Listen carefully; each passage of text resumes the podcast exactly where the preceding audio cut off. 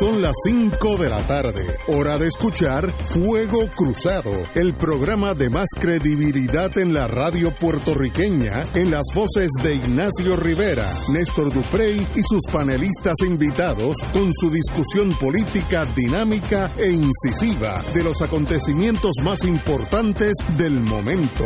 Fuego Cruzado comienza ahora.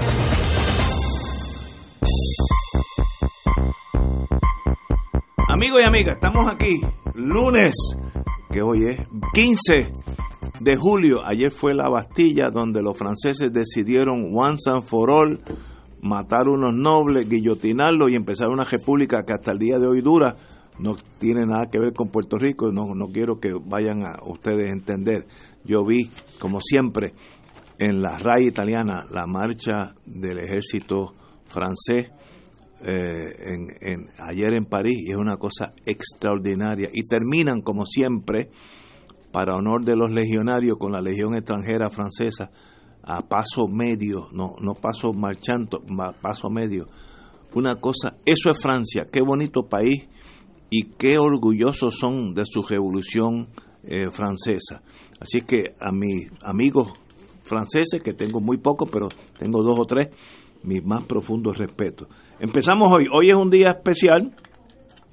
Don Néstor Duprey Salgado y nuestra compañera Marilu Guzmán están en la línea de combate. En, el Navy se llama Firing Line, donde, donde, donde los cañones disparan. Eh, ante la fortaleza, los dos están allí. No los vi, pero vi pasar. Yo, sal, yo salí ahora de Viejo San Juan eh, y vi gente entrando a la protesta del, de la gobernación. Vamos a hablar de eso ahorita. Y tenemos aquí a un amigo, un hermano y cuasi fundador de Fuego Cruzado, Manuel de J. González, compañero. Qué bueno que estás aquí. Bueno, buenas tardes a, a Ignacio, a los amigos que me escuchan y a los que están aquí, el Provost Marshall. Provost Marshall, sí. Y que... mi hermano Fernando Martín y al compañero don Fernando Martín que, que, ayer le metió horas extras, pero eso a la larga vienen bonos y Yo quiero aclarar antes de, de sí, entrar en el fuego. Con el tiempo, o sea, que yo el pensé tiempo que hemos consumido aquí, mi esperanza es que nos lo acrediten a tiempo en purgatorio y podemos eventualmente hacer alguna negociación. que vamos a cumplir. Así es. Este, Saludos, buenas tardes. Yo quiero aclarar una cosita breve antes de que entrar en candela. Yo vine aquí muchísimas veces eh, sustituyendo a una persona. este que obviamente no está ahora con nosotros. Desgraciadamente. Este cuando esa persona se fue yo comuniqué a los que estábamos aquí que yo también me iba. Recuerdo que le mandé un texto acá eso es verdad. a Ignacio y a Néstor. Hoy Ignacio me llamó este y yo entendí que debía venir por dos razones en primer lugar, por el momento que está pasando Puerto Rico. Ahorita vamos a hablar de eso, pero yo que llevo unos añitos en esto, creo que es único. Creo que es único.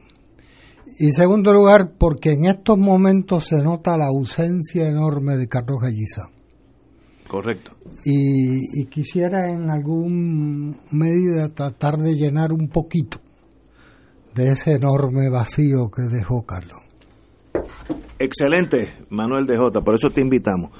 Antes que todo, yo quiero empezar el programa, voy a hacer un paréntesis, pero yo esta mañana oí a la distinguida compañera Mayra López Mulero, distinguida compañera abogada, que la gente noble es noble siempre. Renunció al programa radial Nación Z tras haber sido impedida por la gerencia a la entrada a su programa, porque el gobernador Ricardo Rosselló esta mañana tenía, eh, eh, lo habían invitado a la gerencia de Nación Z. Mi, cito a la compañera, mi conciencia no me permite continuar, expresó la abogada a través de declaraciones escritas. Luego de una profunda reflexión sobre la cadena de sucesos relacionados con la presencia del gobernador en Puerto Rico. En el día de hoy, en Nación Z, me, me veo obligada a presentar mi renuncia como recurso de dicho espacio radial. La felicito de paso yo la llamé antes que hiciera esta, esta aseveración, esta renuncia, la llamé para invitarla al programa, me dijo que hoy no podía, que podía tal vez en la semana, pero yo tengo instintos buenos y yo sabía que ese paso fino no iba a aguantar esta desfachatez de la gerencia de esta estación, de que por el, gobernador entró allí, pues el señor Colbert y ella no pueden entrar. Me sorprende de la gerencia de Nación Z, porque señores, hay que ser valiente en la vida. Yo no tengo problema invitar al gobernador aquí, pero si, si viene aquí hoy, es con Manuel de Jota y con Fernando Martín y con este servidor. Si no, pues, pues que no venga. Pero hay todavía el ser humano es débil, tan, tal vez velando eh, economía en, en, en, el mundo económico de hoy, no sé. Pero felicito a Mayra López Mulero. Cada vez que estoy con ella la respeto aún más. He visto dos casos criminales con ella, una abogada excelente, pero cuando digo excelente, con acento en la E, de excelencia, buenísima en corte y a la misma vez valiente en la vida, así que tiene la combinación perfecta. Así que con eso empezamos para que ustedes, eh, si quieren hablar sobre este tema, que es un tema tal vez secundario, pero tal vez relacionado con estos eventos.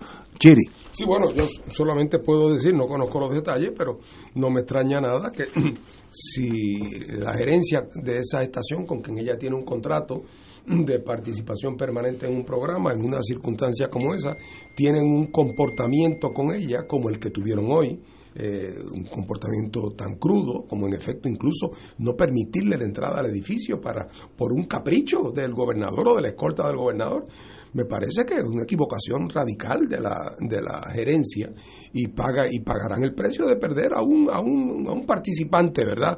Eh, que, que, que, añadía a, a, a, su, a sus programas. Y, eh, se equivocaron, eh, eh, tuvieron, pusieron una fe no, no ameritada eh, sobre la figura del gobernador y sus caprichos eh, en vez de sacar la cara por su empleada contractual, su, su, su recurso, ¿verdad?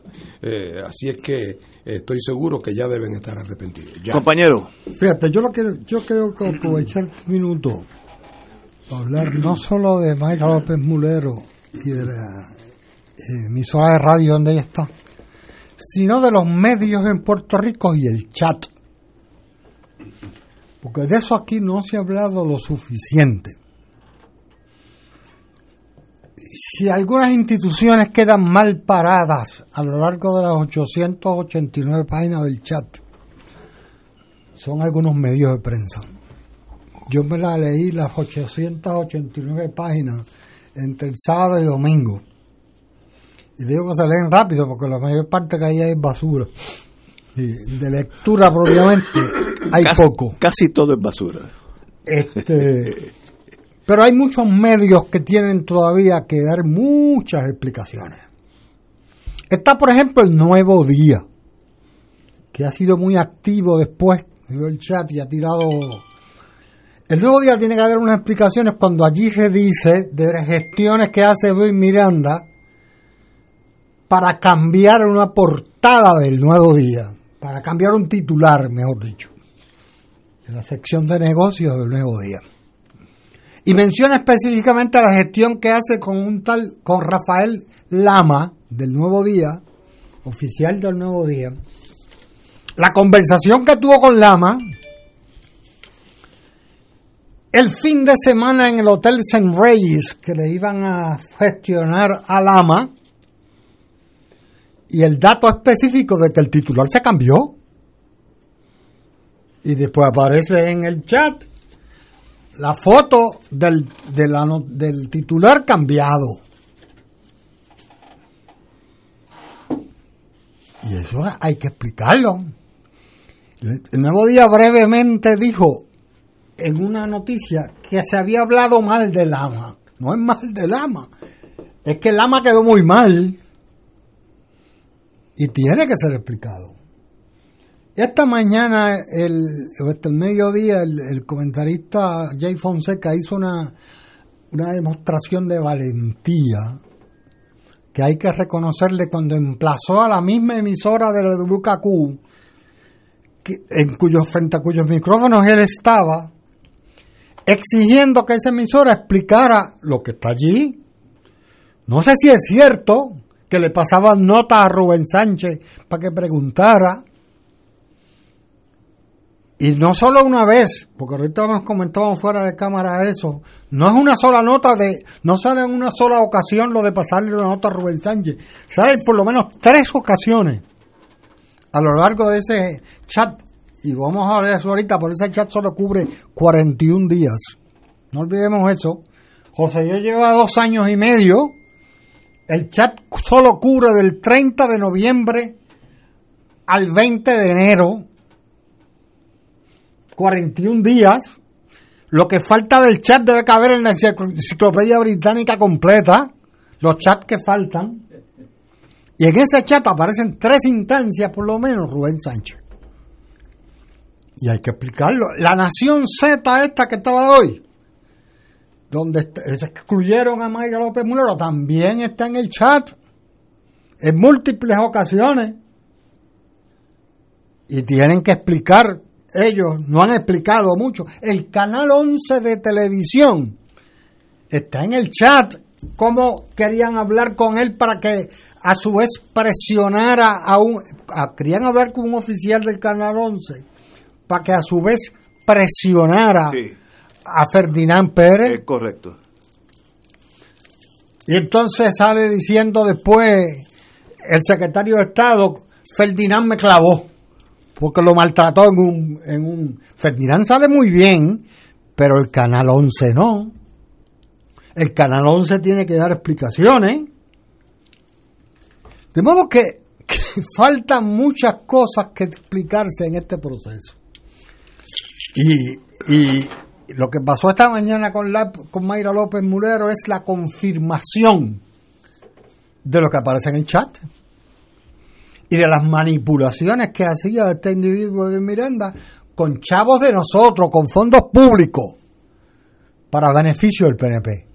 También aparece muy mal planteado el vocero de Puerto Rico, ellos lo niegan, hacen una aclaración a página completa en, la, en el periódico de hoy, pero aparece muy bien cómo el, ellos se comunican con el, con el, el director del vocero, en relación con el retoque de una fotografía que querían que se retocara y cómo negocian una portada y una noticia de portada cuando salió Román Rosario del gobierno. Esos medios tienen mucho que explicar todavía, no solo la Nación Z, que sigue haciendo lo mismo que aparece en el chat. Vamos a una pausa, amigos. Son las cinco y cuarto. Regresamos con Fuego Cruzado. Fuego Cruzado está contigo en todo Puerto Rico.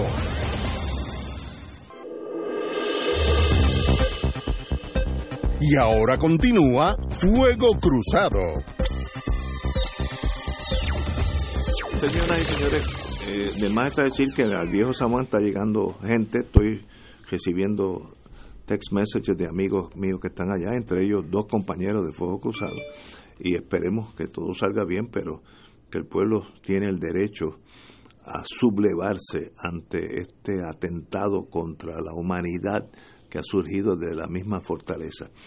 Como a veces el ser humano, y como me dijo un amigo mío, el amigo, los amigos son, aunque uno difiera de ellos, pues sigue siendo amigo, no te preocupes de esto, es un estadista de esto, Hardline, Extra Strength, si fuera aspirina.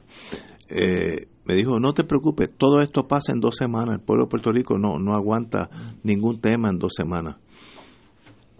Yo espero que no sea así, porque esto es una cosa mucho más seria. Pero hay una visión de que, mira, aguantemos y el gobernador se queda así. Aquí veo que COI fue expulsado de la Asociación de Agencias de Publicidad.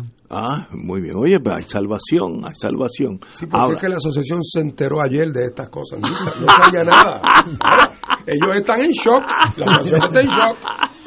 No sabe, ¿verdad? Ignacio, a la luz de las cosas que trajo, trajo Manuel, yo he estado activo en política como yo no sé, muchos años. Muchos años, toda una vida. A casi todo el mundo que me comenta le parece que por demasiados años. Pero te voy a decir una cosa, desde que yo empecé en esto, en una posición evidentemente de minoría política, eh, sin posibilidades reales de ningún acceso a poder o influencia, eh, pues me topé con la prensa puertorriqueña, con la prensa comercial puertorriqueña. Estaciones de radio, de televisión, los periódicos comerciales. Y desde el día uno hasta el día de hoy, desde el día uno hasta el día de hoy, con la excepción de un número de periodistas que en su carácter individual operan en unos ambientes absolutamente hostiles a sus instintos periodísticos. E incluso algunos ejecutivos que tú te dabas cuenta que tenían un apego, aunque fuera afectivo, al deber ser, a, lo, a lo, que sería el periodismo serio, profesional, balanceado, que, con, que a pesar de esas excepciones, las instituciones de la prensa comercial en Puerto Rico son absolutamente parte del proceso del tome y dame político y están en las mismas, que son partidos políticos sin, sin necesidad de inscribirse. Sin necesidad de inscribirse. Y mueven sus fichas en protección de sus propios intereses, de corto plazo, de mediano plazo, y se casan con un partido hoy y se casan con el otro mañana. Y hacen, le hacen las veces de, de, de ¿cómo se llama? De, de, de, concubina a un gobierno y cuando llega el otro se pasan como, como la frase es americana del square dance, clap your hands and change your partner. Al otro día ya están en la, en la cama del otro. Y eso lo he visto yo en todos los periódicos comerciales en Puerto Rico, en las estaciones de radio, en las estaciones de televisión, eh, que están a la venta buscando, son siempre son promotores de intereses propios, otra vez, y dentro de ese mundo salvaje, de esa prensa que son empresarios capitalistas, viven atrapados. un número de personas muy buenas que, que quisieron en su vida y su vocación era ser periodistas. La única razón por la cual algunos de los periódicos comerciales, para usar un ejemplo, cubren al independentismo, aunque mal cubierto, y nada más que una vez al año. ¿Sabe por qué? Porque después de todo, aunque el independentismo sea el 4 o el 5% en Puerto Rico, deben ser como el 15% de los lectores de periódicos. Por lo tanto, algo tienen que decir para no parecer vergonzosamente una pura gacetilla política popular o PNP según el turno y según el momento. Lo hacen por eso, pero si no fuera por eso, tampoco venían, ni cubrían, ni decían, o, se dedicaban a repartir y a, envenenar el ambiente. Eh, así es que yo en eso de la prensa nunca esperé mucho, porque los presumí siempre que veían, en el caso del independentismo, al independentismo como un enemigo a muerte, como un enemigo a muerte. Eh, otra vez, la paradoja, eh, muchos periodistas buenísimos tratando de hacer su trabajo, tratando de imponer una ética del periodismo eh, eh, con momentos de éxito, pero también con muchísimos reveses. Yo no pienso, no se me ocurre nada que sea, que pueda ser más frustrante en Puerto Rico que trabajar para uno de esos medios queriendo ser un periodista profesional y tener que confrontarte con que para muchas de las cosas tienes que pedir permiso o cuadrar con tus superiores, porque es la naturaleza de cómo está organizada eh, la, industria. Así que tienen que tragar gordo y pasar vergüenza, yo no tengo la más mínima duda. Y que a pesar de eso persistan. Es un homenaje porque, porque, porque, porque, porque, la lucha no se va a ganar en 24 horas ni en 48, así es que qué bueno que persistan. Pero es un cuadro desolador la prensa en Puerto Rico. La prensa, en otros países, en Estados Unidos, por ejemplo, donde la prensa también tiene esas características, pero como Estados Unidos es una sociedad más compleja que la nuestra, hay más instituciones intermedias, hay mayores equilibrios de intereses pues qué sé yo, en Estados Unidos el sector sindical es un sector muy poderoso en la sociedad norteamericana y tú no lo puedes descartar. En Puerto Rico es pequeño y débil, lo puedes codear. Eh, en Puerto Rico universidades importantes, un par, En Estados Unidos el mundo de las universidades sirve de balance, de contrabalance. Están los, los, think tanks, están las, fundaciones, eh, eh, eh, están las subdivisiones políticas que tienen algún poder. así es que en ese mundo más complejo es más difícil pretender quedarse con todo. Pero en una sociedad menos compleja como la nuestra, más empobrecida, el, esa gente se visualiza como la gente que impone la agenda de discusión y debate del otro día. Por lo tanto, son las parejas perfectas para el gobierno de turno. Y lo que tiene que mediar es, como dicen los contratantes, un meeting of the minds sobre cuál es el precio y cómo se va a pagar de tal manera que no aparezca como una cosa muy cruda. Pero de eso han vivido eh, hasta el sol de hoy. Wow. además de la, de la sintonía ideológica, que es lo que mejor tú te refieres. En el caso de Puerto Rico, que es lo que aparece en el chat, está la pauta de anuncio. Este, buena parte de esos periódicos, como el vocero, por ejemplo, que no tienen ingresos por circulación, dependen exclusivamente de las pautas de anuncio, no solo para su sostenimiento y su, sino para la ganancia que puedan tener los dueños. Y eso sale en el chat, pero lo sabíamos nosotros. el gobierno controla la pauta y controla la línea. Y lo dice Edwin Miranda. Es que Salvador está preocupado por la pauta. Porque le cancelemos las pautas, refiriéndose al, al. Y es la prensa aquí, el gobierno es, es, ahora eso ha reducido un poco por la crisis fiscal, pero el gobierno es, si no el principal, uno de los principales anunciantes. Yo viví de ese medio, yo trabajé en publicidad 10 eh, años de mi vida. Y, conozco de, muy directamente esa realidad. El gobierno controlaba en ese momento y todavía es no sé qué porcentaje, pero un porcentaje bastante alto de las pautas comerciales en Puerto Rico. Y eso todavía sigue siendo así. Y si, con, si hay un entonces un individuo en el gobierno como Edwin Miranda y un gobernante inescrupuloso como Ricky Rosselló, pues con más razón van a utilizar el mollero. El chat fue el rotito en la puerta que nos permitió ver efectivamente cómo Claro, la pauta para a través de la pauta controlar la noticia. Wow.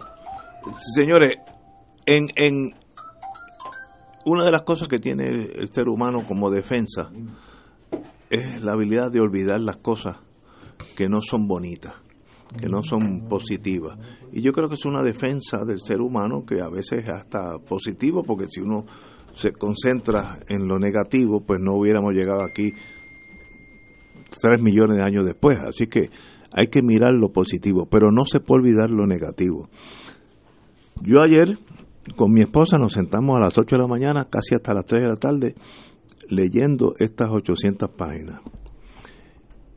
Y este grupo de niños, porque es la forma de describirlo sin acusarlos de nada, niños, con unos complejos eh, profundos, ya, ya que no, no, no, como son niños, no son hombres, con mucho poder, que es una combinación espantosa hablan para mí increíblemente en texto, por tanto hoy podemos todo el mundo leerlo. Cuando digo todo el mundo es, esto llegó al Tribunal del Circuito de Apelaciones de, del primer circuito, me consta personalmente porque hablé con uno de los jueces, llegó a Washington DC, donde mi hija está allí, ya eso está en todos los que quieren, tienen acceso a este este gobernador hablando de las siguientes cosas. Y voy a decir, para que no nos olviden, página 759. Están hablando de José Feliciano. nuestro gobernador dice, prevenidos es igual. Eso es lo que pasa antes de venirse. Palabras del gobernador de Puerto Rico. Voy a otra, a otra página. De Eduardo Batia cita al gobernador de Puerto Rico. Historic Mama B Levels palabras de nuestro gobernador de Puerto Rico. De sobre Benjamín Torres Gotay, página 614. Mamá B sin precedentes, dice el gobernador de Puerto Rico, nuestro gobernador. perdón. Eh, dice eh, Cristian Sobrino, este no es el gobernador, hablando de un abogado que es estadista, John Mott. Cito, nadie puede ser más, más, mamatranca que John Mott. Cito, no estoy, no estoy, y me, perdonan por esto. El, el, gobernador de Puerto Rico le escribe entre ellos lo que él le iba a escribir a la Junta de Control Fiscal. Cito, Dear Oversight Board, go F yourself. F-U-C-K, go F yourself. Y seis deditos como el, el, el, eh, en señal de, de, de, respeto. En torno a la compañera y amiga López Mulero, dicen, se refieren a la dama, entre comillas, riéndose. Eh, en torno a cuestión racial, están hablando de alguien y dicen, Ricardo Gerandi, se refiere a él como el negrito de ojos claros, racismo. En torno a, Carlos Gallizá forman un vacilón si deben bajar la bandera. Eh, eh, Alfonso Orona dice, eh, a un cuarto por seis horas. Ah, el otro dice, ni un minuto. Dice, si la bajan, me pego un, me pego un como un tiro. En torno a los empleados de las lanchas de Vieques, el gobernador dice, eh, vamos a sacar a los empleados mierdas de ahí. es el gobernador de todos nosotros. Eh, en torno a la muerte de la compañera Marta Font, eh, Edwin Miranda dice, ¿cuánto debemos bajar la bandera? Ramón Rosario, un minuto.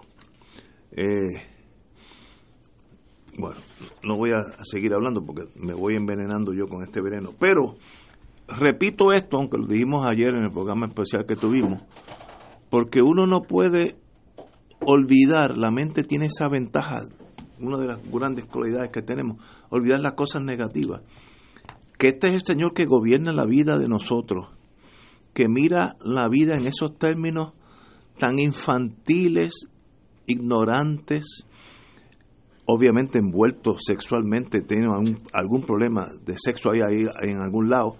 En una entrevista de uno de los, el de la barba, no sé cuál es, de sobrino o el que sea, eh, le contestan uno de ellos eh, a la en torno a la periodista que es una mujer muy guapa se te no, se, se, te estaba notando lo que estamos hablando es que se está se te está notando la erección señores ese es el gabinete del gobierno de Puerto Rico. De verdad, en el mundo, denme ejemplos en los países de cuarto nivel, no estoy hablando del tercer mundo, porque allí yo más o menos los conozco. Cuarto nivel, los más primitivos hablan así y nosotros tenemos que aceptar eso y vivir con eso por un ideal, que en este caso sería el estadismo los estadistas tienen que chuparse esta cosa tan espantosa y tan denigrante por el, por el, mero hecho de que él es estadista. Mire, este señor no es nada. No es ni estadista, ni estadolibrista, ni pipiolo, no es nada. Él es él, un niño consentido que nunca ha tenido un trabajo en su vida. El destino lo puso ahí y ha sencillamente destruido la moralidad de este país entre sus cuatro o cinco amiguitos, que colectivamente eh, creo que le da promedio 14, 15 años. Eso es todo lo que dan. Y no dan más nada. Deben irse de Puerto Rico, deben desaparecer de la historia de Puerto Rico. No irse de la gobernación, desaparecer de la historia de Puerto Rico. Tenemos que ir a una pausa y regresamos con Fuego Cruzado. Fuego Cruzado está contigo en todo Puerto Rico.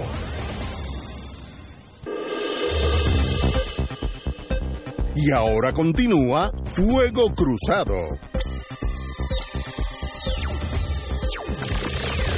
Regresamos, Boys and Girls de Fuego Cruzado. Don Fernando Martín. Bueno, pero el país no tiene que preocuparse de nada porque ya la Secretaría de Justicia anunció que ella, el departamento y ella van a conducir una investigación. Ah, bueno, pues entonces ya está Oye, todo. es Sí. que, es, que, dime, es dime. que uno es que uno no puede cesar en su asombro. Lo primero es que ella está en el chat, Destagadamente. así que- y que ella se va a entrevistar a ella misma. Pero es que además que ni siquiera ha leído la ley, la ley del FEI, por ejemplo. La ley del FEI dispone que cuando en una circunstancia de esta naturaleza pudiera haber un problema de conflicto de intereses, el secretario puede nombrar a un abogado, a un fiscal especial, es decir, a alguien de fuera del departamento. Digo, después de todo, eso no fue lo que hicieron con en el caso de Trump. Nombrar un fiscal de fuera del departamento. Pero la idea de que esto lo va a, a- a investigar la secretaria, Que no va a llegar que a nada. está además bajo una sombra por sus comportamientos previos, o es que alguien la va a acusar que ha sido demasiado activa en la lucha contra la corrupción en estos últimos dos años y medio, ¿Ah? si ella ha sido la guardaespaldas del gobernador. Entonces ahora, o sea que es una cosa que uno dice, es que aquí no, no aprenden, no aprenden tampoco. El gobernador esta mañana fue a una iglesia a pedir y que perdón. Oye, que, por cierto, pues si no lo digo, francamente no, no, no puedo dormir esta noche. Una persona que le pega un tiro a alguien puede pedir perdón y puede ser incluso que algunos parientes de la víctima lo perdonen. Ahora lo que no puede es quedarse con el alma de reglamento. No, hombre, así tampoco.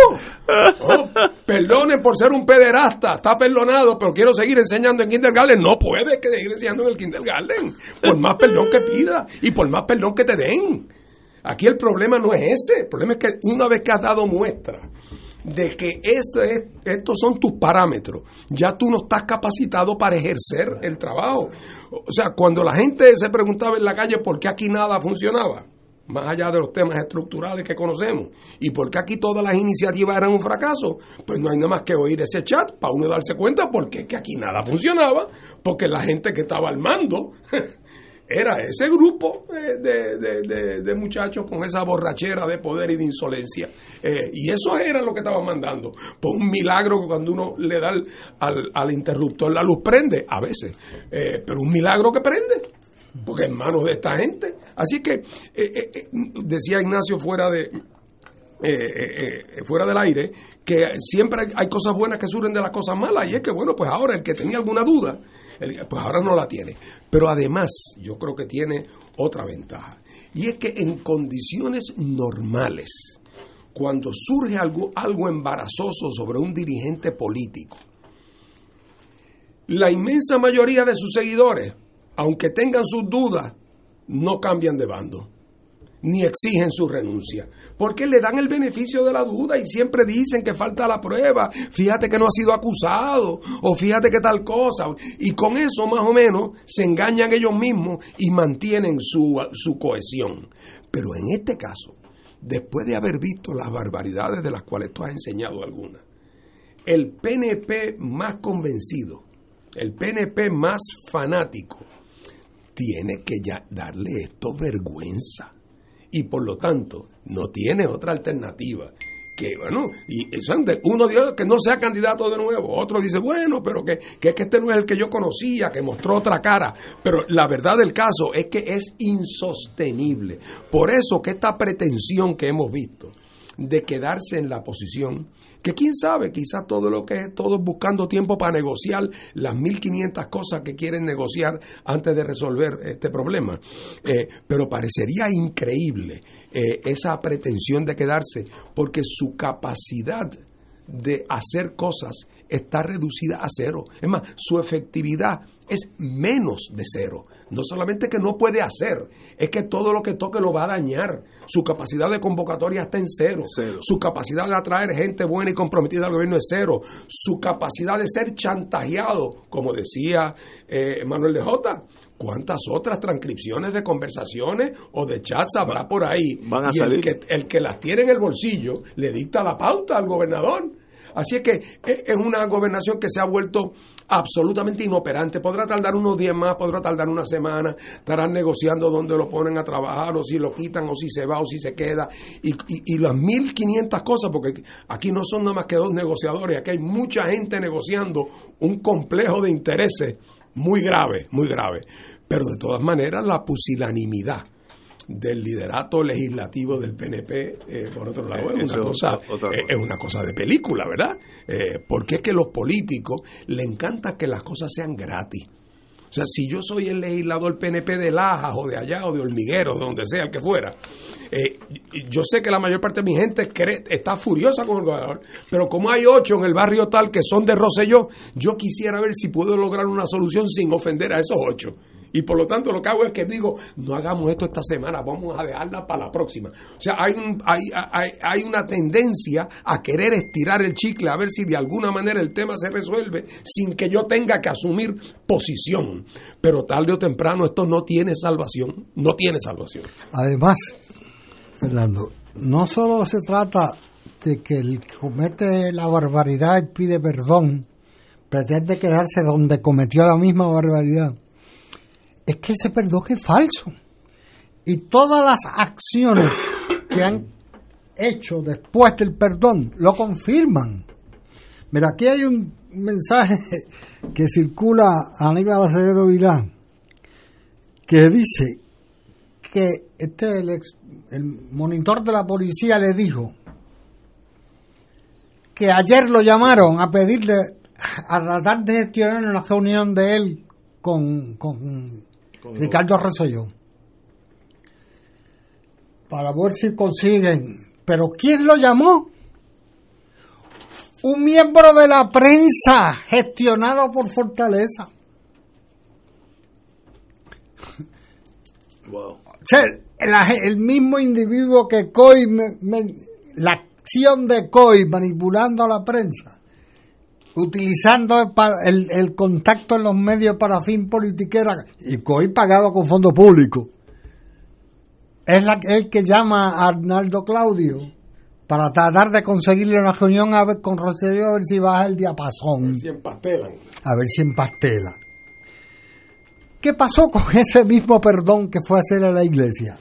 Ahora sale y que afortunadamente lo denuncia el hijo de Raúl Maldonado que desde el sábado de Fortaleza empezaron a llamar a distintas iglesias a ver cuál de ellas aceptaba que Roselló fuera a la, a la servicio religioso del domingo con la condición de que pudieran pusieran a Roselló a hablar y que lo transmitieran por Facebook Live. Si la iglesia aceptaba esas dos condiciones, Roselló entonces escogía esa iglesia para ir. Varias iglesias le dijeron que no, decentes. La que fue este señor, este eh, ex policía que tiene una iglesia en Carolina, lo aceptó y allí estaba montando el show. Siguen en la misma conducta. No hay menor asomo. Mira, lo que pasa con Elías Sánchez. Uno de, aquí se ha hablado mucho, y Ignacio citaba ahorita, y, obviamente eso es lo más que choca, los, los abusos verbales, la indignación que genera la difamación, la burla hacia gente que uno respeta y quiere. Este, pero ese, en ese chat, además de eso hay mucha corrupción, muchísima corrupción, demostrada, evidenciada el caso de Elías Sánchez. José Yo negó públicamente, después de conocerse dos páginas del chat, conoció, negó que Elías Sánchez estuviera. Y Elías Sánchez no solo está, sino que ahora entonces dice José Yo y anuncia que ya los contratos con Elías Sánchez se cancelaron. Pero es que Elías Sánchez nunca tuvo contrato Y ese es el problema, que estaba participando en un chat de, en una, en, con un grupo de gobierno donde se estaban, estaban discutiendo las acciones del gobierno.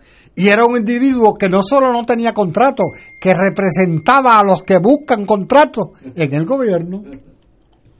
Y entonces ahora, como gran solución, el gobernador anuncia, como parte de su perdón, de su acto de contrición pública, que ya Elías Sánchez no tiene contrato. Ah, qué bueno. Elías Sánchez no tiene contrato. Pero el problema no era el contrato. Y así seguir. Este, después, como un acto para resolver el problema, se anunció la renuncia de todo el mundo. De todo el grupo, menos el director de la orquesta. Los músicos de la orquesta que anunciaron. Ok. Entre ellos Luis Rivera Marín, que aparece muy activo en el chat. Y se anuncia que renunció pero después se dan cuenta que si renuncia Rivera Marín hay que nombrar rápidamente a un secretario de Estado nuevo que es el que lo va a sustituir a él. Hoy anuncian que Rivera Marín no renunció nada, que se va a quedar hasta el 31 de julio. Otra vez la manipulación, el traqueteo, la conspiración constante. ¿Dónde está ese perdón? Que que sale, pues, como decía Fernando ahorita, obviamente los PNP salen corriendo a tratar de buscar ese perdón, afortunadamente hay otros que no. Hay un grupo de PNP como la alcaldesa de Ponce, la senadora Lavoy, que se han mantenido firmes y que están dispuestos. No incluyo en ese grupo a la senadora Evelyn Vázquez, que fue súper difamada en el chat pero que ella no es una santa de mi devoción y, y, tiene unos elementos, problemas de corrupción terribles. Y no, no se me empare ahora en el chat para presentarse como la gran reformadora, porque no lo es. Pero sí hay muchos eh, individuos del PNP que están manteniéndose firmes y, y, este presidente de la Cámara ah, el sábado dijo una declaraciones públicas que Rosselló no, tiene, no tenía su confianza el sábado por la mañana. El domingo por la tarde dice que Rosselló se puede quedar. En un día cambió. Creyó en el perdón. Señores, tenemos que una pausa y regresamos with Crossfire. Fuego Cruzado está contigo en todo Puerto Rico.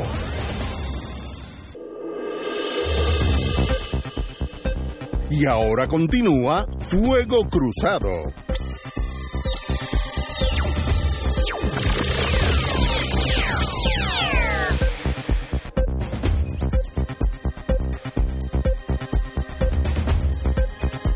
Regresamos amigos y amigas a Fuego Cruzado en el en esta página que según el hijo del secretario ex secretario de Hacienda Maldonado faltan otras pues yo espero que esté equivocado y que no falte nada, con lo, con lo, que ya tenemos es suficiente, no necesitamos una sobredosis de esta, de esta eh, mediocridad, eh, analfabetismo emocional, etcétera, etcétera. Yo espero que hasta ahí llegó, con esto es suficiente. Eh, nos llega noticias que la gente está llegando al viejo San Juan para la manifestación que va a haber, comienza en la legislatura y brinca hacia la fortaleza. Eh, allá tenemos, como dije anteriormente, el compañero eh, Néstor Duprey y María de Lourdes Guzmán. Nuestros corresponsales. Nuestros corresponsales que están on este, el equipo electrónico que tienen para comunicarse con nosotros es sencillamente inconcebible. En este chat hay dos personas que están de más.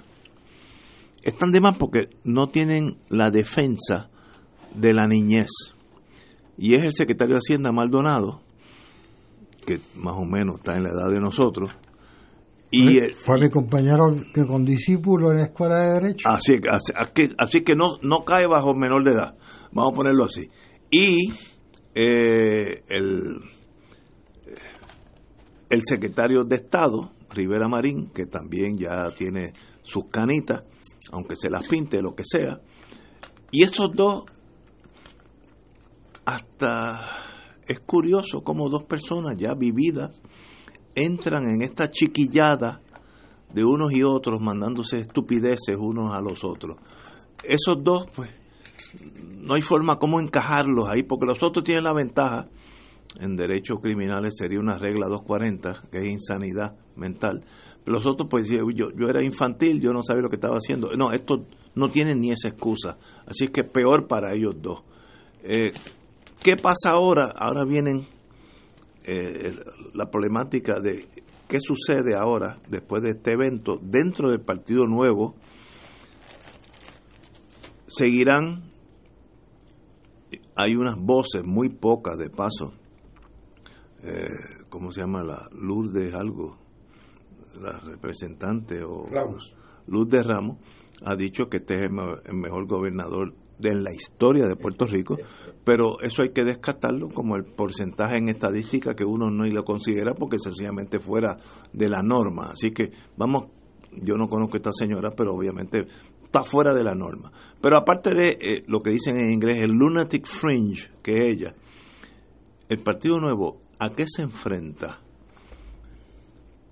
Yo noté ayer para mi, en inglés, displeasure, para mi eh, enojo o, poca, eh, para mi tristeza, que noté el presidente de la Cámara bien tranquilo, como que quiere ganar tiempo, si esperamos un tiempo esto va a pasar, no va a pasar nada. Esa fue la impresión que dio. Yo no sé si él tiene un plan en torno a esto o esperaría que, como dijo mi amigo ah, el jueves pasado, mi amigo PNP Hardline, dos semanas, y esto pasa porque el puertorriqueño no aguanta más de dos semanas en, la cabeza de ningún problema. Eh, y me, dio la impresión que el presidente de la Cámara como que no está titubeando, hay que darle tiempo a todo, hay que analizar todo, hay que ver, hacer unos, unos, unos planteamientos aquí, unos estudios, quiere decir que no va a pasar nada.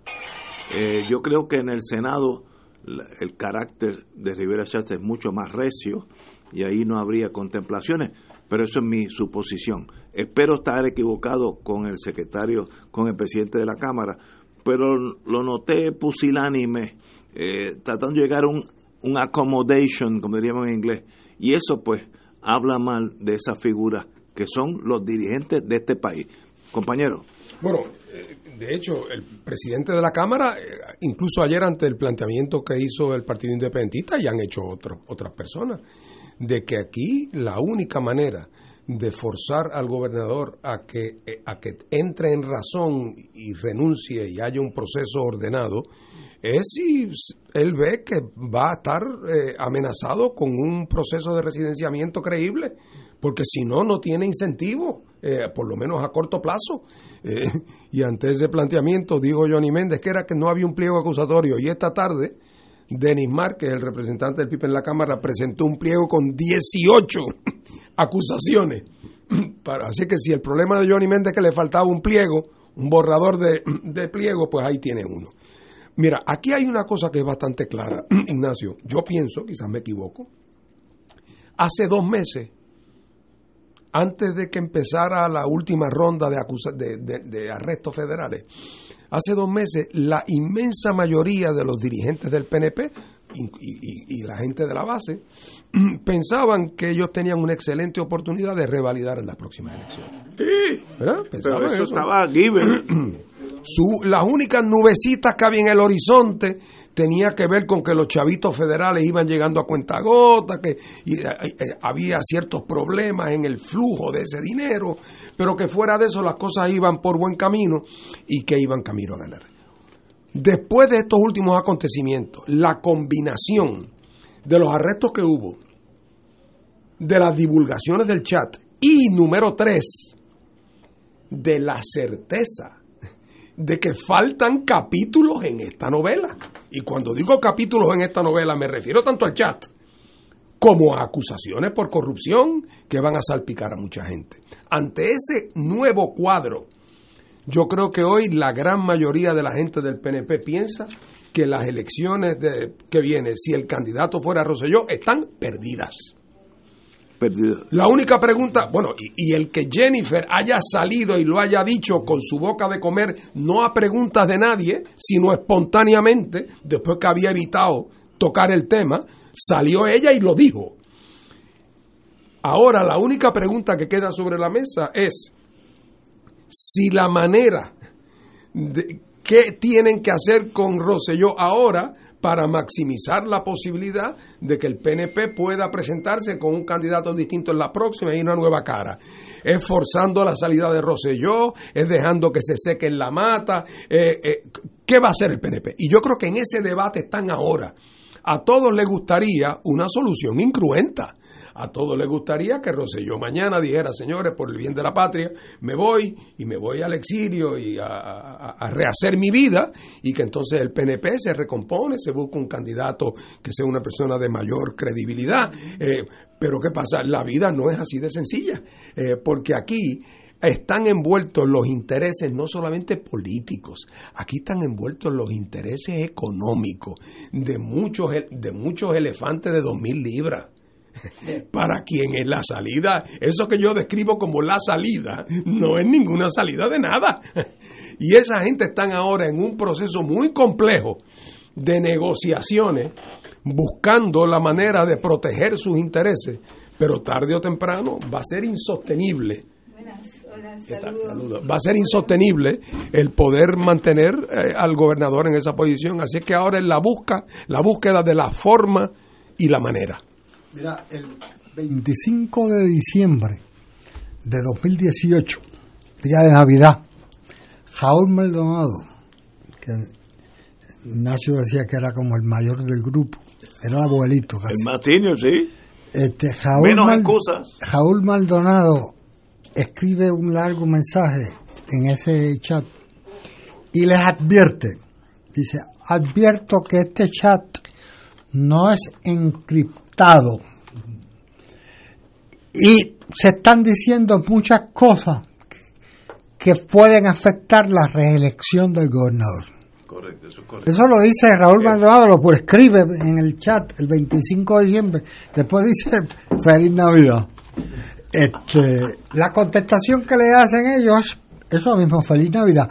Nadie reacciona a eso. Sin embargo, como 10 días después de la advertencia que hace Raúl, este, Cristian Sobrino dice, creo que debemos salir de la, del Telegram, debemos terminar el chat de Telegram y movernos a Signal, que es otra aplicación que permite el, lo que planteaba Raúl que no era posible. Encriptar. Que pues, sí, permite eso, que es la comunicación secreta. Así que Está eso por un lado. Ahora, ese chat, esas 889 páginas, solo cubren 41 días. De año y medio. Ahí está, empezó el 30 de noviembre de 2018 y acabó el 20 de enero de 2019. Eh, son 41 días, eh, hicieron, produjeron 889 páginas de textos, de mensajes. Ahora hay dos años y medio de gobierno. Antes del 30 de noviembre hubo mil chats, porque la gente que no podía vivir sin eso, como vimos en el chat de la Comisión Estatal de Elecciones, que fue antes del, del triunfo electoral, fue, fue en el 2016. De modo que cuando empezaron el primero de enero, tienen su chat hasta el 30 de noviembre del 2018, que es el que empezamos a conocer. Sí, que ahí tiene que haber páginas para llenar la enciclopedia británica. ¿Te acuerdas aquella enciclopedia británica que, nosotros mirábamos cuando niños? Pues hay páginas para llenar la enciclopedia británica y todas son páginas de lo mismo, conspiraciones. ¿Y quién estaba en todas esas páginas? Raúl Maldonado. ¿Quién estaba en todas esas conversaciones desde el 1 de enero de 2017 o el 2 de enero que cuando empieza el gobierno hasta que salió el 25 de junio de 2019?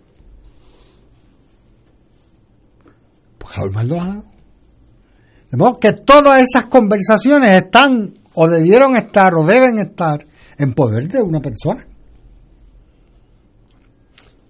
No sé si fue, yo no estoy diciendo que él fue el que filtró las 889 páginas, no me consta. Pero bajo el criterio de los libros de detectives tuvo motivo, oportunidad y medios. Pero, pero debe, ¿qué digo con esto? Que debemos, el, si el gobernador fuera medianamente razonable, algo que adelantaba el Fernando ahorita, pues debe esperar que va a venir por ahí una avalancha de otros documentos, iguales o peores. Porque fíjate, en esas 41 días ocurrió el periodo navideño que aquí no pasa nada y el gobierno casi se paraliza. En los dos años y medio no. En los dos años y medio estaba toda la actividad del gobierno. Del huracán, después del huracán, antes del huracán. Y todo eso está en las, en las chats que faltan y que tiene Raúl Maldonado. Hoy lo dice el, el hijo de Raúl Maldonado en un tweet. Dice, el chat no es de 889 páginas. No sé por qué repiten eso. Obviamente es la enciclopedia británica. Y lo sabe el gobernador. Lo sabe Johnny Méndez. Y hay una cosa dato que también lo adelantó ahorita Fernando. Lo sabe el FBI. Raúl Maldonado lo votaron lunes y viernes se había reunido con el FBI.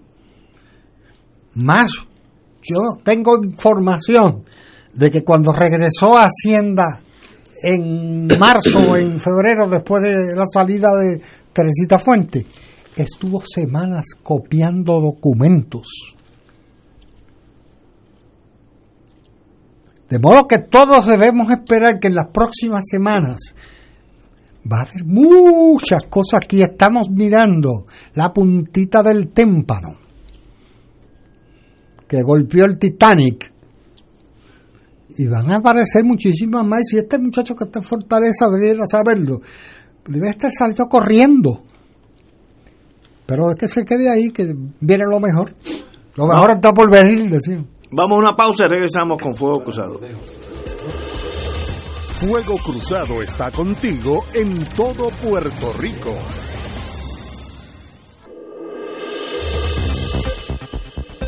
Y ahora continúa Fuego Cruzado.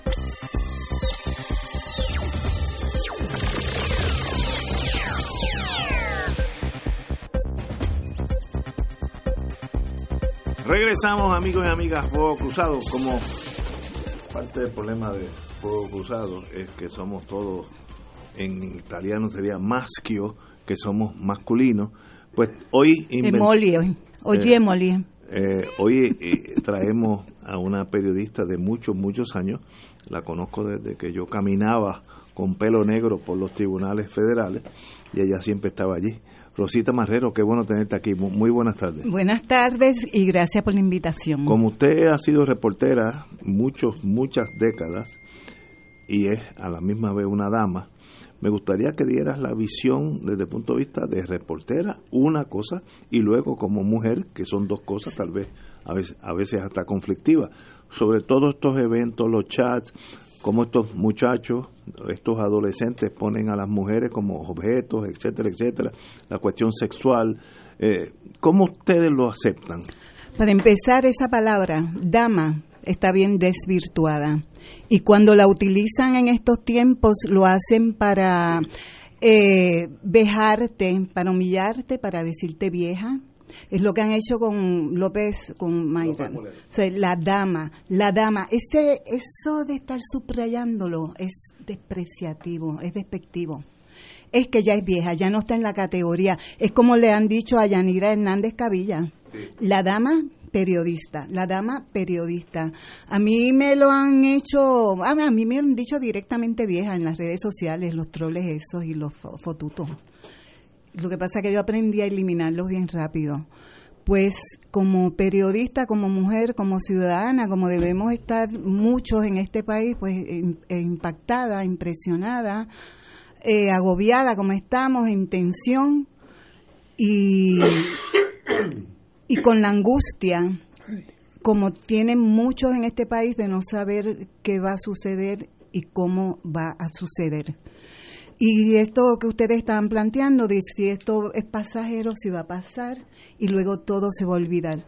Yo tampoco creo, como dijeron aquí, que esto va a pasar tan fácilmente, porque esto, esto es distinto.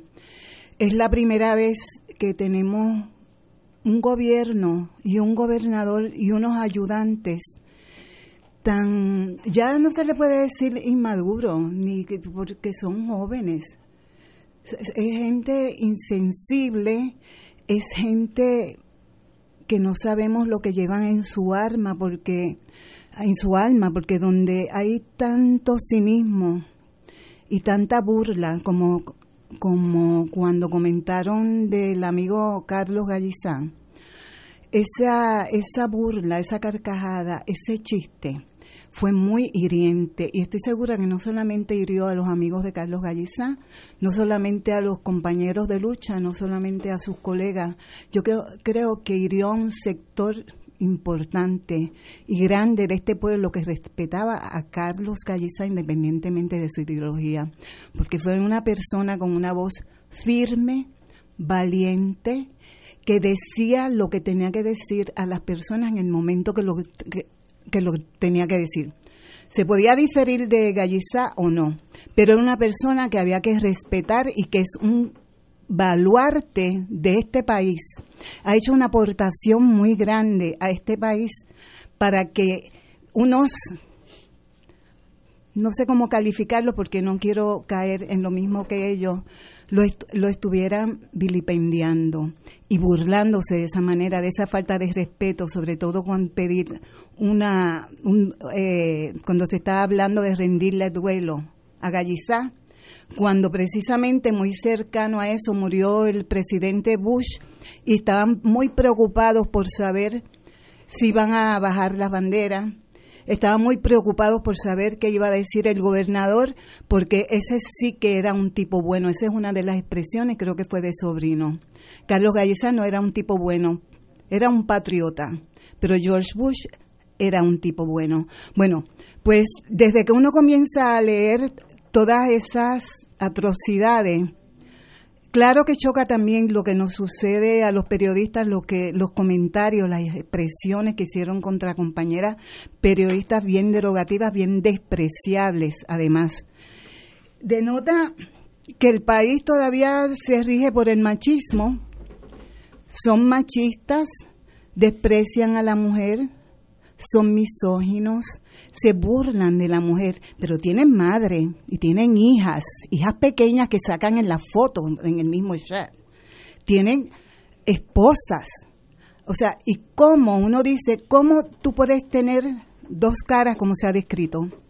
Con mi mujer soy un padre de familia, ando con, con mis niños, con mi bebé, cargo a mi bebé, tengo a mi esposa, pero luego hago esos comentarios tan terribles en, en este chat privado, en este club de machos, porque no hay ninguna mujer, solamente surge el nombre de una mujer en ese chat que es Arlene Pérez. O sea que hay, hay muchos troles y muchos de esos han salido en ese chat finalmente vemos esos nombres que salían consecuentemente defendiendo la obra del gobernador o insultando a un periodista o insultando a alguien, a veces con disparate, porque en realidad ni, ni razonan bien. Y de momento en ese chat también aparece quiénes son esos troles, algunos de ellos, porque eso es un ejército bien grande, que quisiéramos saber en este momento quién paga a esos fotutos también, con qué dinero se está pagando a esa gente para estar 24 horas del día insultando a personas. Nadie se ha puesto a pensar ahora, eso es COI, ¿quién lo paga? COI, que, que de hecho la, la asociación de agencias lo dijeron, pero además le retiraron su, su, su carnet de publicista, como le llamen ustedes, ya, ¿saben? fuera esa agencia de publicidad. Este... Una, de las cosas interesantes que ahora que tú lo mencionas me lo trae a, la memoria es el uso de fotutos, ellos le llaman trolls. en inglés, Troles le dicen, yo en realidad no sé lo que son trolls. Pero fotutos, para cuando hay una encuesta, ellos movilizan ese, ese ejército para aquí, me acuerdo, favorecer a pesquera, que ellos mismos dicen, este tipo es está rechazando, está siendo rechazado por todo Puerto Rico, hay que hacer una encuesta y entonces llamamos, etcétera. Es la manipulación de la opinión pública vía fotutos que el PNP, digo, no PNP, perdón, estos cinco o seis cretinos usaban como eh, a través de, Miranda and Company, como se llama esta cosa, COI. Y entonces hasta la opinión pública es manejada por ellos. Sí. Continúa. Es, la opinión pública, a veces es para intimidar. Cuando le escriben a un periodista, te intimidan. O sea, hay un momento en que te asusta porque no sabe qué está sucediendo y porque esa persona te está atacando de esa manera. Te intimidan, eh, te, se burlan, eh, se, se envían. O sea, como tú sigues, como ellos lo siguen pues saben lo que dijo Rosita Marrero en Twitter. Porque inmediatamente lo van a dar un retweet o van a hacer algo y ya las personas que están interesadas en saber lo que yo dije, pues lo, lo ya se enteraron inmediatamente porque les están avisando. Pues este hablando de, de, lo que hicieron con los periodistas, que parte de lo que nos hacen es eso, es lamentable también el que haya surgido, pero no es nada nuevo. Y en el pasado también se comentó de periodistas que o recibían dinero o favores o algo de, de, de políticos y funcionarios de gobierno. Eso antes existió. Nunca pues tenemos un organismo fuerte ni un colegio de periodistas que no hemos querido hasta cierto punto tampoco colegiarnos porque los políticos, los funcionarios te cambian las colegiaciones y las reglas y te van a controlar como quieran. O sea que, que, lo que mantenemos es un código de ética los que estamos asociados en la Asociación de Periodistas o en el Overseas Press Club pero hay periodistas que se les faltó el respeto de una manera terrible. Bueno, a veces pensé, si no es porque uno piensa violentamente, que no se hubiese visto nada más que una de esas periodistas mencionadas nada más la mandaran a, a, cubrir al gobernador y ya cercano a él le diera dos bofetadas por la falta de respeto hacia ella pero estoy hablando en términos violentos, pero es lo menos que se merecería a referirse a esta periodista como se refirió. Tenemos que ir a una pausa y regresamos con Fuego Cruzado. Esto es Fuego Cruzado por Radio Paz 810 AM. Y ahora continúa Fuego Cruzado. Regresamos, amigos y amigas, a Fuego Cruzado. Nos, nos están mandando text messages a los efectos que hay una manifestación ya considerable en la, legislatura y que esa parte de ella caminará hacia la fortaleza. Así que si, si todavía estamos en el aire, pues eh, tiraremos algo, si sucede algo de importancia. Pero obviamente el pueblo continúa a diferencia de lo que mi querido amigo dijo, que en dos o tres días, él dijo dos o tres semanas, pero esto, esto se olvida, el pueblo sigue caminando y van a, seguir con, con el doctor Rosselló como gobernador. Yo creo que esto es mucho más profundo, esta radiografía de su carácter. Esta no es la que que la acusaron de ser pilla, no, porque él puede distanciarse de eso. Si, bueno, yo confié en Kelleher como una buena persona, pero yo no sabía que era una bandida. Bueno, no, Aquí es él hablando cosas de él en torno a cómo se refiere a las mujeres, a la obsesión que tienen con la homosexualidad de los enemigos, etcétera, una cosa espantosa y es un CT scan de su alma y eso no tiene eh, defensa alguna. Si, si la radiografía sacaste que tienes una costilla de más, tienes una costilla de más o de menos tú no puedes echarle eso a Kelleher la culpa, porque los, los abogados, digo, los políticos son bien hábiles. Si no, ah, mira, yo apenas conocía a Kelleher, aunque está grabado el gobernador que dice que esta era la mejor secretaria de Educación desde que se inventó el, el abecedario. Pero no, esto es peor porque esto es él y sus muchachos y de verdad que no dan la talla para nada. Compañero. Yo acabo de leer un mensaje que acabo de recibir. Hay una foto frente al Capitolio. Cantó Andy Montañez el himno de Puerto Rico. y uno de los policías que estaba verando allí se puso la mano en el pecho cuando Andy cantó la himno nacional. Pues lo removieron. Lo sacaron de allí.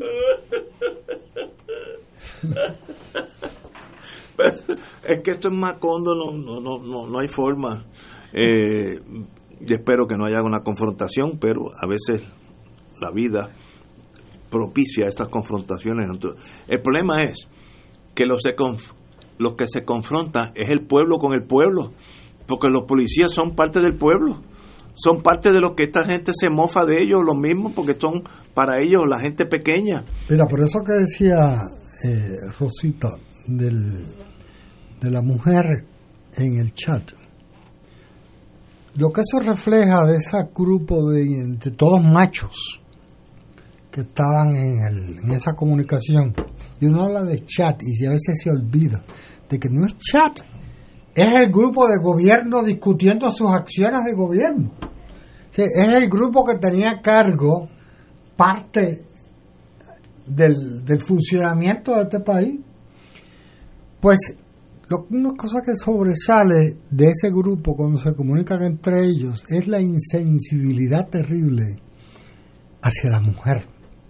Es la, la violencia que reflejan sus comentarios hacia las mujeres, de abuso sexual, de, de, falta de respeto, de, de violar su sensibilidad es otro tipo de violación moral a, a, las mujeres a las cuales se refieren.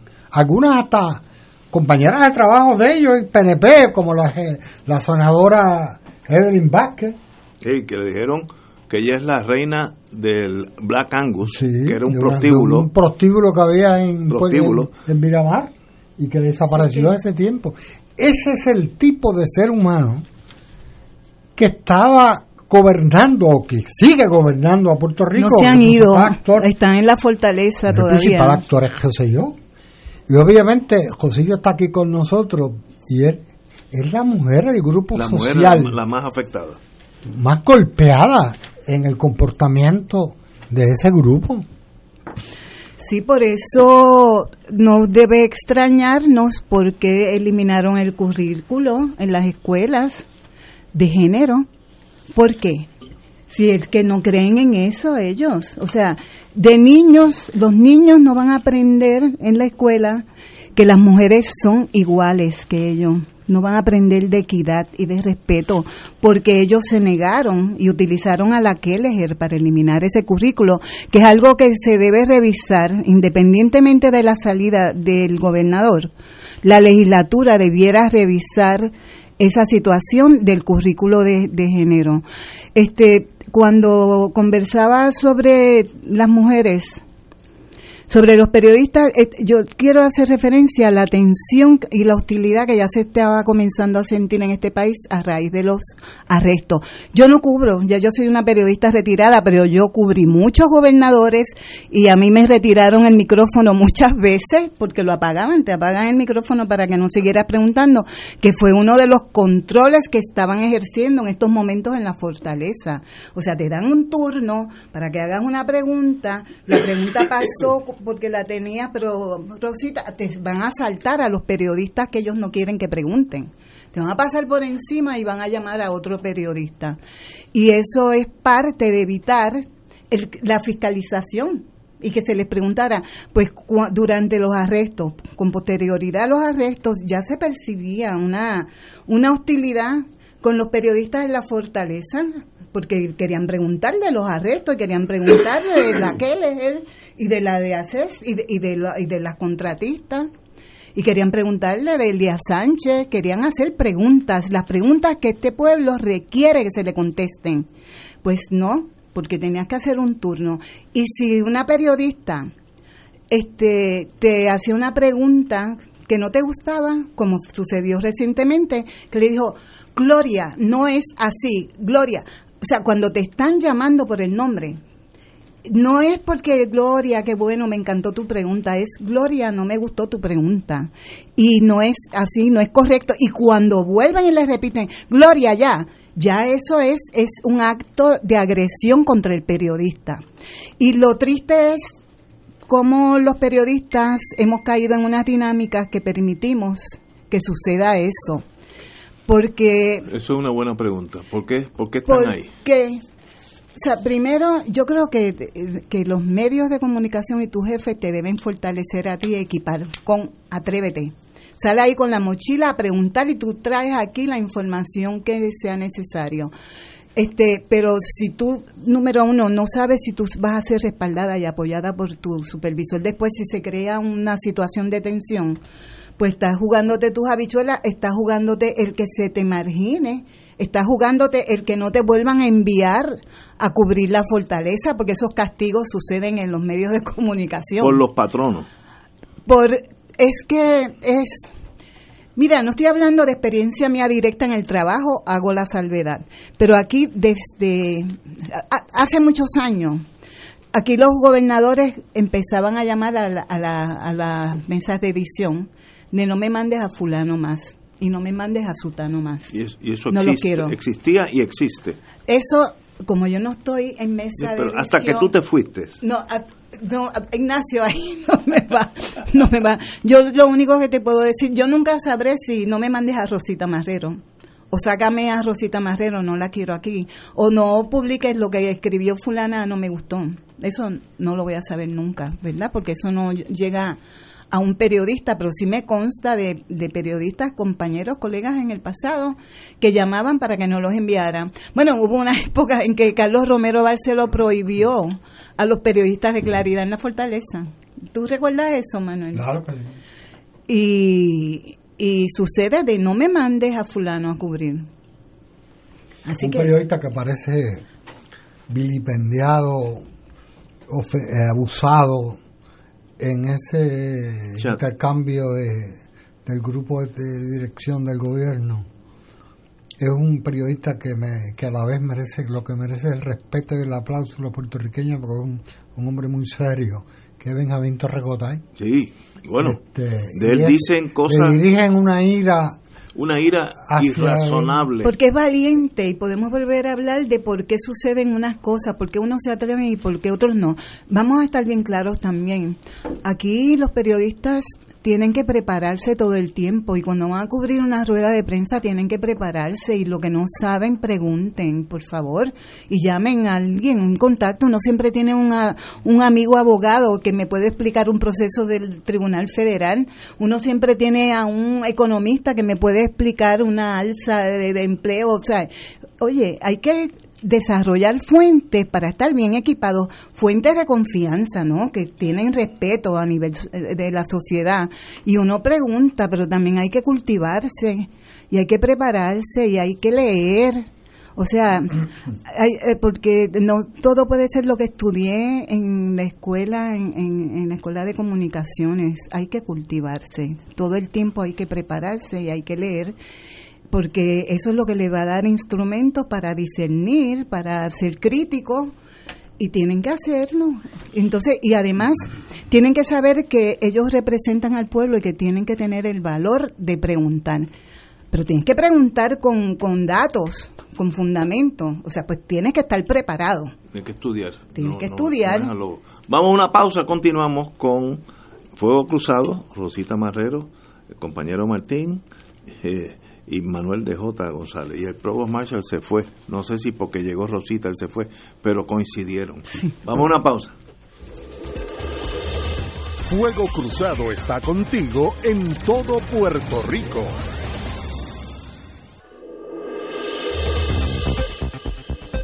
Y ahora continúa Fuego Cruzado. Back in the US Rosita Marrero. Sí, eh, Ignacio, recibí aquí un mensaje. Dice, Tito Kayak fue liberado sin cargos. ¿Qué cargos? Luego de 24 horas detenido. Okay, aquí hay una petición. No tiene transportación, está en el, en el cuartel de Atorrey Oeste.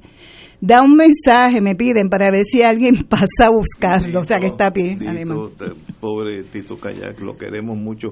Fue mi marinero cuando yo estaba en la Guardia Costanera. ¿De verdad? Él era electricista. Tuvimos 14 años juntos. Eh, y quiero decirte que era excelente electricista como, como marinero, eh, electrician's mate se llama en el Navy, y él era de primera clase, muy serio, no daba problemas. Los marinos, por algo que pasa en ese mundo, eh, son problemáticos y cuando llega a un puerto, pues hacen cosas indebidas, vamos a ponerlo así.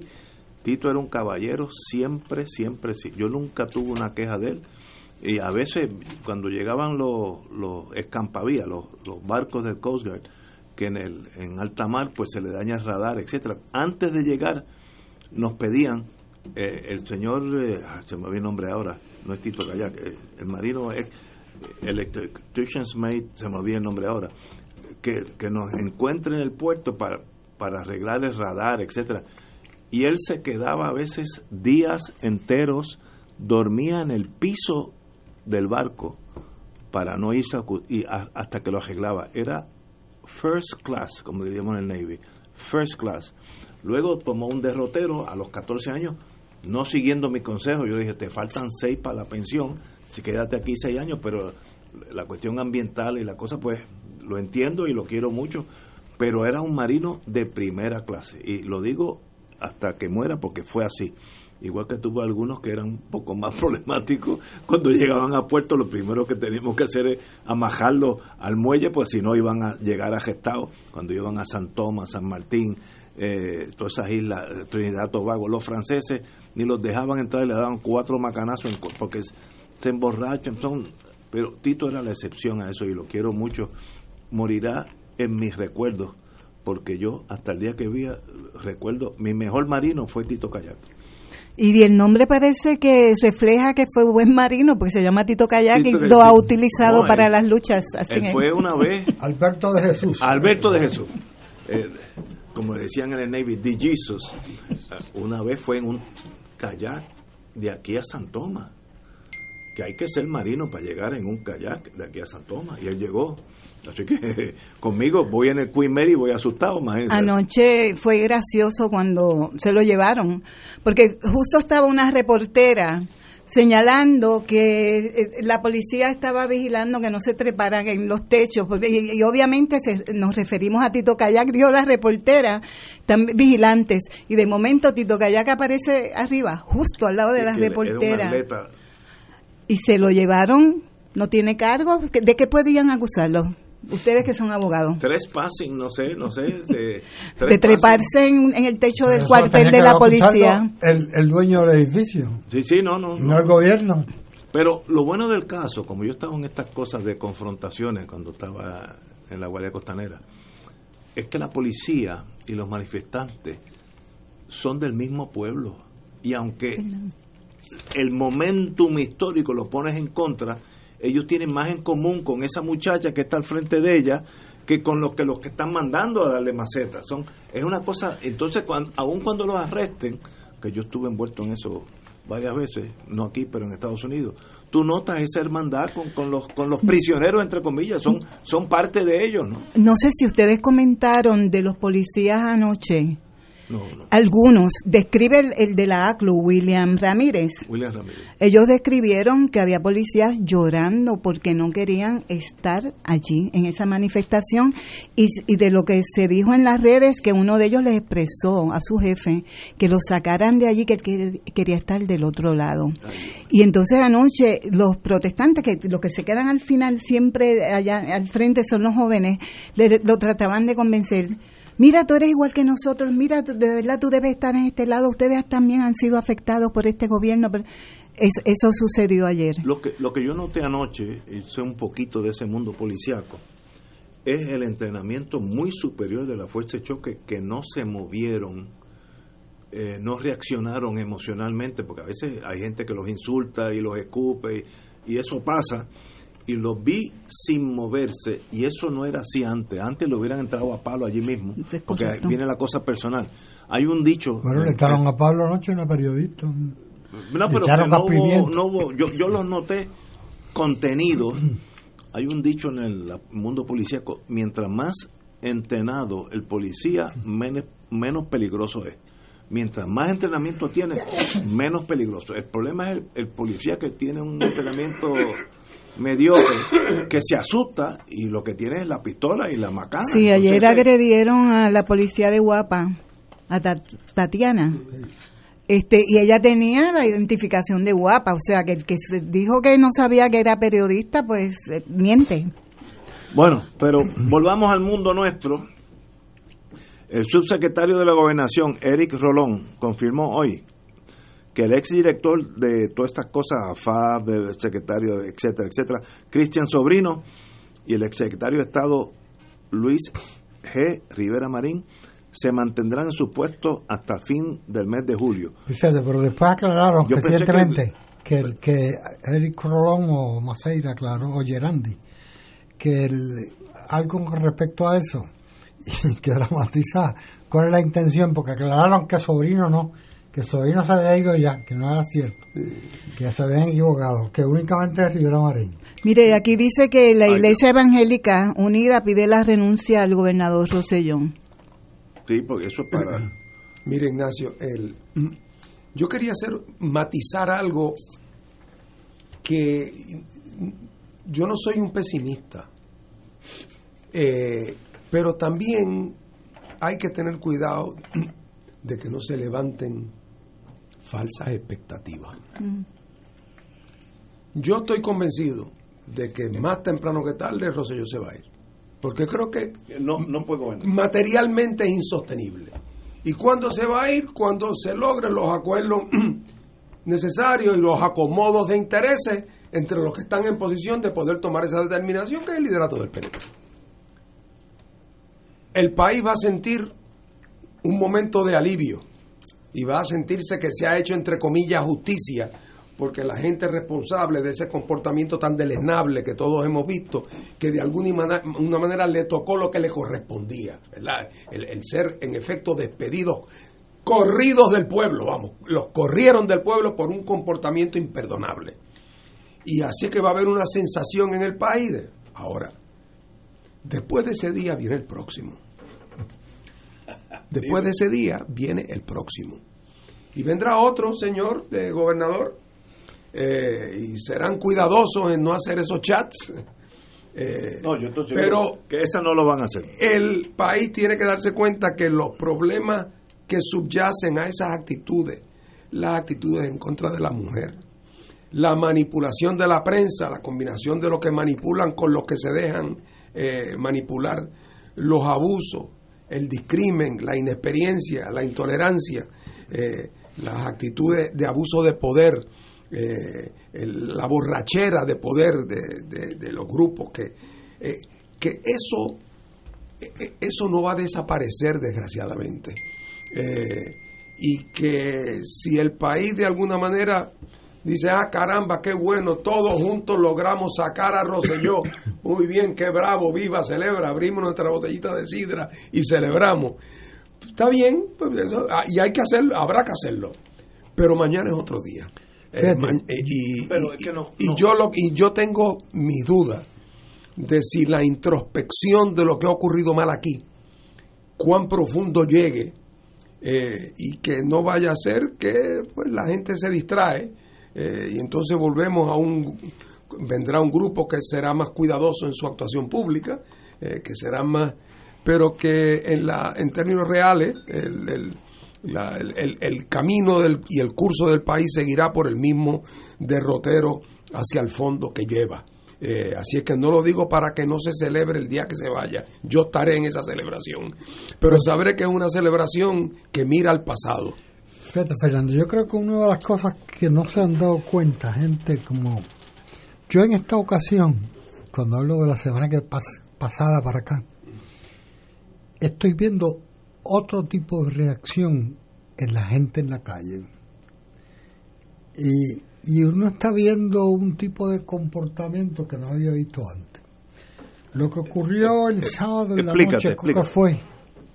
Cuando cientos de muchachos de cantera, de barriadas marginales de San Juan, como cantera o geobrero, se montaron en sus motoritas. Y tú lo veías en Vespa o en motoras grandes o en Ford Tracks. Y llegaron a San Juan por mi ciento. Hay un, un videos impresionantes. Porque inclusive hacían actos que son ilegales en San Juan, tirar cohetes. Este, reclamando la renuncia del gobernador. No son los sospechosos habituales que somos tú y yo como los, los que están tirándose a la calle en este momento. Esa gente obvia, hoy a las 4 estaba llamando. Uno reacciones como lo que hacen ciertos artistas, como, como Bad Bunny, que, Qué raro, sí. que, que apela a ese sector precisamente, a ese grupo. Aquí se está dando, y yo creo que eso es lo que no está viendo el grupo del PNP que se mantiene atrincherado en, y es que está ocurriendo un cambio lento. No creo que hemos llegado al, mundo, al momento del minuto donde se condensan siglos, que decía aquel. Que, pero donde sí, la virtud se alimenta de sí misma, no hemos llegado ahí todavía. ¿no? pero sí están ocurriendo situaciones que son muy muy interesantes que implican cambios. Cuando les mencioné lo de los policías llorando, y esos que no sabemos en realidad, ¿verdad? No está confirmado. Eh, pienso que sí hay un cambio, pero no es un cambio ideológico. Es, o sea, por primera vez este país sale a la calle, se está uniendo, porque hay gente de todas las ideologías allí, pero no es partidista, no es tribal, es le, le ha tocado nuevamente la fibra moral, como cuando nos pasó con el Cerro Maravilla es la indignación de tener una, un gobierno de esa naturaleza. Nos ha golpeado, nos ha tocado la fibra moral del pueblo. Y el pueblo está indignado y se está uniendo. De, ¿Por qué? Fíjate, esos que tú llamas de cantera, que yo los vi anoche, los de cantera están hablando mal de la mujer y esa fibra tocó a mucha gente, ese insulto. El, la, a, a, la exconcejal la llamaron, o sea, no voy a decir la palabra, pero la llamaron. Este, y eso indigna a la gente, indigna a mujeres, indigna a sectores, pero no partidos. Aquí no estamos hablando de partidos. Cuando Johnny Méndez dijo anoche, ah, restando importancia a, la, a las manifestaciones que habían anoche, después del caucus, esos son los mismos. No, no son los mismos. Sí, estaban los mismos de siempre que han luchado, siempre han protestado por sus derechos, pero también estaban otros ciudadanos que, que, que están tan indignados que se tiraron a la calle. Y tirarse a la calle es lo que nunca hemos presenciado en este país y está sucediendo. Tenemos aquí una pausa, amigos, y regresamos con Fuego No Cruzado. Fuego Cruzado está contigo en todo Puerto Rico.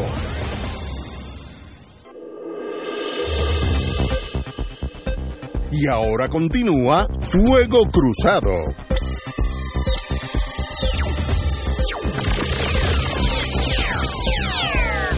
Regresamos, amigos y amigas, a Fuego Cruzado. Como tenemos aquí un miembro alto de la dirección del Partido Independentista Puertorriqueño, ¿cuál es la posición de ustedes, ya no como Fernando Martín, sino como el Partido Independentista? Bueno, nosotros en eso creo que somos representativos de las posiciones que son las mayoritarias aquí en este momento. Eh, yo creo que nosotros hemos propuesto eh, que hay que movilizar no solamente la opinión pública en, las calles como se está movilizando, sino que hay que tomar acción para forzar al gobernador a tener que irse. Yo estoy convencido de que solamente el temor de parte de él, de lo propio que representaría un residenciamiento, lo va a llevar eh, a irse. Pero para eso él tiene que pensar que ese residenciamiento es posible. Y para eso tiene que comenzar un proceso que obligue a los miembros del PNP en la legislatura a tener que asumir posición. Porque, repito, es fácil decir, yo creo que no debe ser candidato en las próximas, o yo estoy decepcionado con el gobernador, o yo he visto en él un lado que no había visto antes. Eso es fácil decirlo. Difícil es decir, y voy a votar en contra, o, o voy a votar a favor de que lo residencien. Los políticos PNP van a huir de tener que tomar esa decisión, pero hay que forzarlo y ponerle presión a que lo hagan, porque en la medida en que el gobernador percibe titubeo en el liderato legislativo, eso fortalece su posición y su vocación de quedarse. Según se ha comentado, y de hecho Jorge Colbert Toro, que es un analista de esos de la política partidista, comentó anoche que Ricardo Rosello fue muy astuto, fue muy hábil, porque él lo que hizo fue remover al secretario de Estado. Entonces, él sabe que la que, la que está en línea Es justicia. Claro. es justicia y que Tomás Rivera Schatz, según él, él explica, odia, odia, porque eso es lo que dice, o- detesta a Wanda Vázquez. Y que los otros legisladores, que quizás sí contaban con votos en la Cámara, pues hay un gran por ciento que la detesta también. Por lo tanto, Ricardo Rosello provocó un tranque. That's it. Porque Tomás Rivera Schatz no quiere a la que está en línea de Pero, sucesión y, los legisladores tampoco. Y quieren ganar en, en las elecciones. en Pero ese 2020. tranque significa que todo se va a quedar igual hasta el 20. Porque no se puede quedar No, igual. tienen que, como, tienen que acomodar unas fichas y algo tendrán que hacer. Algo pensarán hacer y deben ese es el tiempo que están pidiendo pues ellos quieren salir electos ambos líderes Bueno, no, camerales todo partido político quiere salir electo. Eso es endémico de todos los partidos políticos del mundo.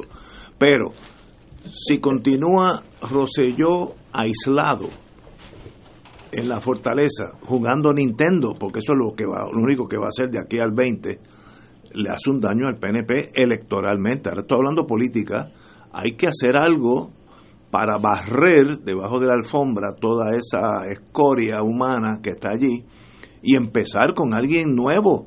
Mientras más alejado de la política chiquita, mejor.